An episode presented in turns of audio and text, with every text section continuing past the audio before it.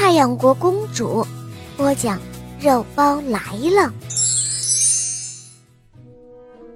在很久很久以前，世界上有一个国家叫做太阳国。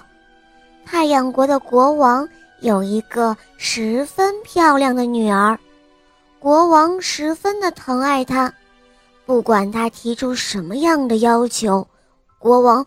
都会尽力的满足，可是这个女儿喜欢提出一些谁也办不到的事情，国王为此十分的忧虑。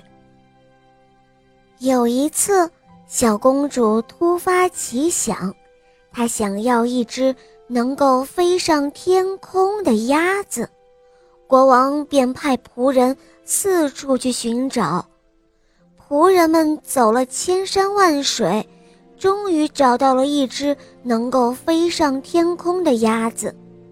可是小公主连看也没有看一眼，就转身离开了，因为她又听说世界上有一个能把人变得更加美丽的魔法棒。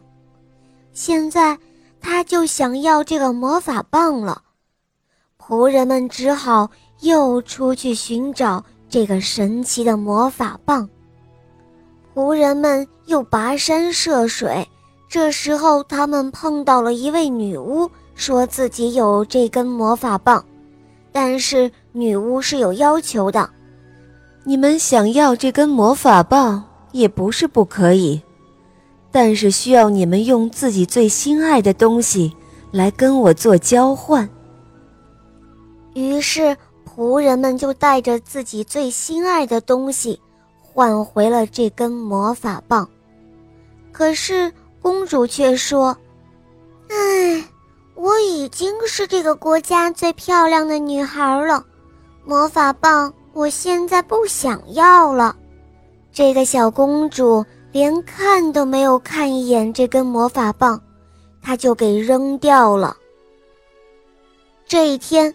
小公主又向仆人们提出了要求，她让仆人们去天上抓来一条龙给她吃。